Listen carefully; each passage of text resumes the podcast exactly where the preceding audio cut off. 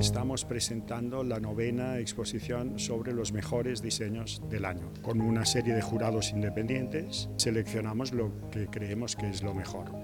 Es una exposición que hemos hecho FAT con la colaboración del Museo del Diseño. Lo que en la exposición se reúne, al final, uh, forma parte de nuestra vida cotidiana. Es una exposición que reúne todos los finalistas de todas las categorías de los premios de las asociaciones del FAT, con lo cual en una sola mirada o una visita de una horita te puedes hacer a la idea básicamente de todas las tendencias que hay en las distintas disciplinas del diseño fomentar eh, el arte en todas sus dimensiones, el conocimiento de los materiales, la promoción del oficio, del bien hacer, junto con la cosa más innovadora y más rompedora cómo tenemos los dos extremos. Ha habido un gran auge del cartelismo otra vez, que es bastante curioso y hay realmente piezas preciosas.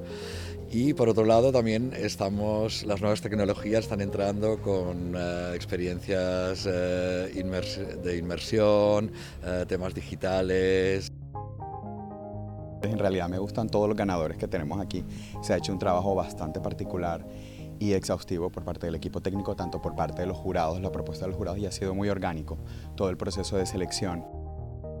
Se han presentado este año más de 2.200 obras. Hemos seleccionado 400, que son las que están expuestas hoy aquí. Sin duda a todo el público, porque aquí lo que se quiere mostrar es lo mejor ¿no? que se ha hecho a lo largo de este año. Soy profesor en la universidad, mandaré, mandaré seguro a mis alumnos porque antes que mirarte 20.000 revistas de arquitectura, te das una vuelta, además tienes maquetas y tienes un poco la visión general de qué es lo que está pasando y más o menos por dónde se mueve el diseño este año. Desde esta gran casa, el FAT, y creo que es importante poder colaborar con ese ejercicio de fomentar los las artes, el diseño.